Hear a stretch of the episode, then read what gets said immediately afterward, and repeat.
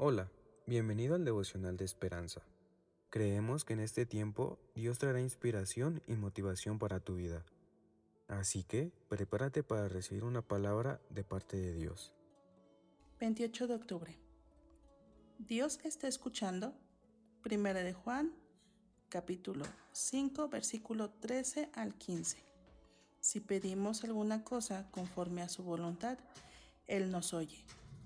Cuando serví en el equipo de asistencia a la congregación de mi iglesia, una de las tareas era orar por las peticiones que dejaban escritas en el banco durante las reuniones.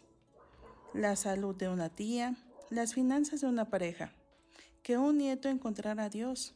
Raras veces oía sobre los, los resultados de esas oraciones, ya que los pedidos eran anónimos y no tenía manera de saber cómo había respondido Dios.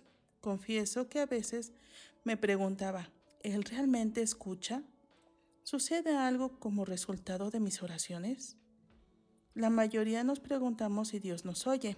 Recuerdo mis ruegos por tener un hijo, que no tuvo respuesta durante años, y para que mi padre creyera en Cristo, pero creo que murió sin haberlo manifestado. A través de los siglos hay miles de ejemplos en los que Dios inclinó su oído para escuchar los gemidos de Israel bajo la esclavitud. Éxodo 2.24. A Moisés en el monte Sinaí.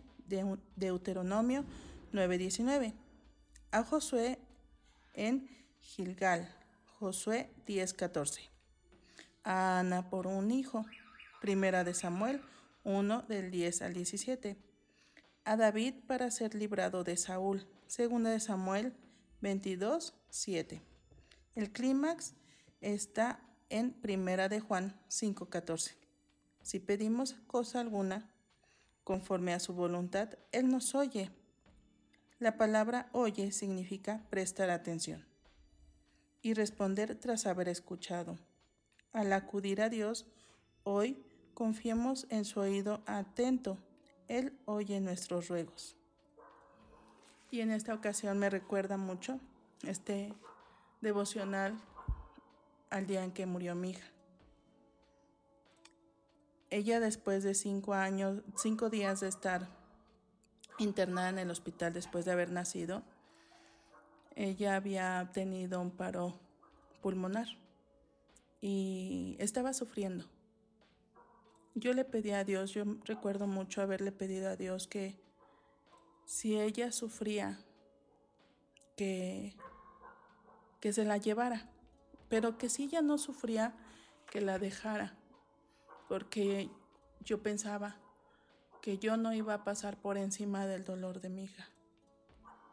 Y Dios escuchó, escuchó mi súplica, porque no tardaron yo creo que 10, 20 minutos en lo que ella falleció. Yo recuerdo mucho que por último le dije, pero que se haga tu voluntad y no la mía.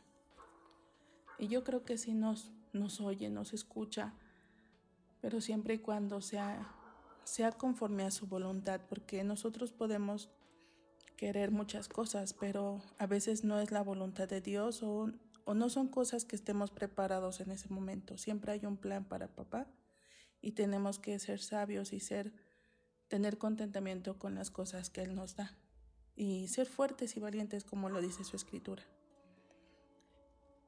Oremos, mis hermanos. Amado Padre, te doy gracias, papito hermoso, por siempre inclinar tu oído, Padre, por enseñarnos de tu palabra, por siempre estar presente a pesar de los momentos más tristes de nuestras vidas. Te pido, Padre amado, que tú nos ayudes y nos des discernimiento y sabiduría para poder pedirte conforme a tu voluntad, Padre. Y saber esperar, ser pacientes, Padre. Te lo pido, Padre, en el nombre de Jesús, que es sobre todo nombre. Amén. Esperamos que hayas pasado un tiempo agradable bajo el propósito de Dios. Te invitamos a que puedas compartir este podcast con tus familiares y amigos para que sea de bendición a su vida.